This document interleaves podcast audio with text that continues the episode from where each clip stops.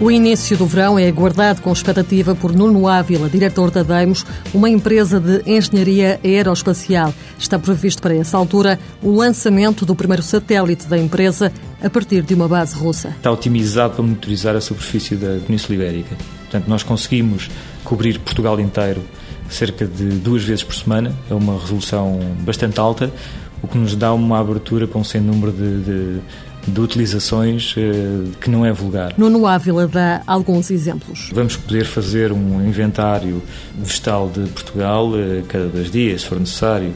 Podemos detectar a evolução de, de, por exemplo, de um poluente, de um poluente qualquer numa, numa bacia de água interior ou no mar. Por exemplo, se já existisse o nosso satélite quando foi do Prestige, podíamos estar quase em tempo real a monitorizar o que é que estava a passar. Além do satélite da empresa, que vai ser lançado em breve, a Deimos utiliza dados de outros satélites para observação da Terra com várias finalidades. Podemos, por exemplo, detectar fogos nascentes a cada 15 minutos durante 24 horas, sobre 24 horas.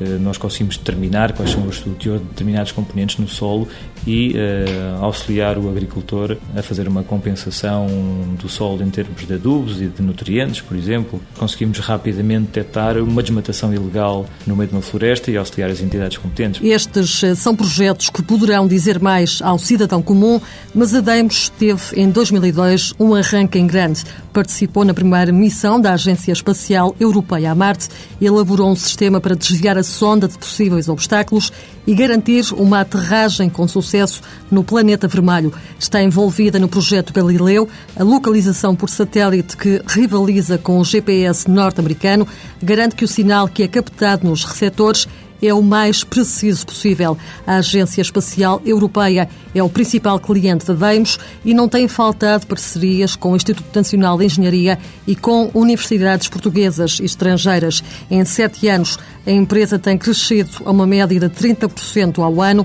e passou de 3 para 39 funcionários. Vingar no mercado aeroespacial não é uma missão fácil, diz o diretor, Nano Ávila, mas a aposta tem sido ganha. A dificuldade da afirmação no mercado do espaço é a dificuldade de vencer a barreira técnica à entrada.